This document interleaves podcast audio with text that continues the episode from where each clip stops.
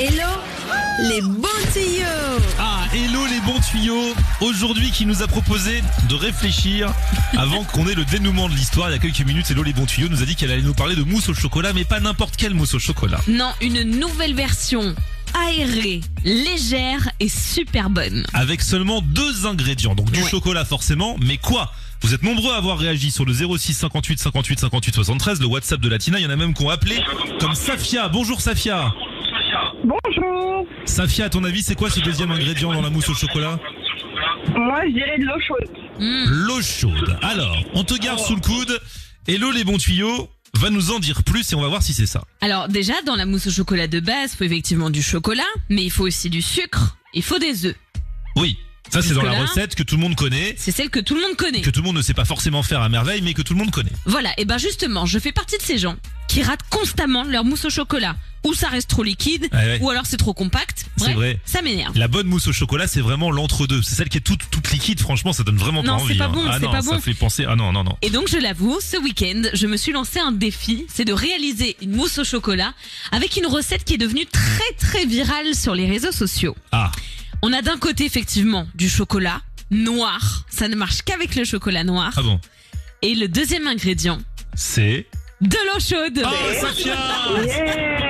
C'est de l'eau chaude. T'as déjà essayé cette recette ou pas, Safia?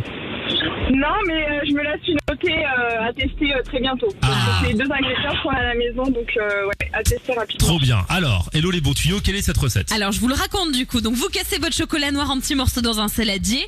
À côté vous faites chauffer de l'eau dans une casserole et vous la versez directement dans le saladier et vous mélangez, vous mélangez jusqu'à ce que le chocolat soit totalement fondu.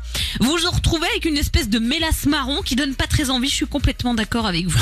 Ensuite vous utilisez ou un mixeur ou un batteur. Alors moi j'ai utilisé le mixeur. Vous mixez, mixez, mixez, mixez ce, ce, ce, ce liquide qui est déjà bien bien liquide pendant 3 minutes et vous allez voir, ça va créer une petite mousse qui va commencer à émulsionner. Quand ça fait ces petites bulles à la surface, on arrête tout et vous versez votre mélange dans des ramequins.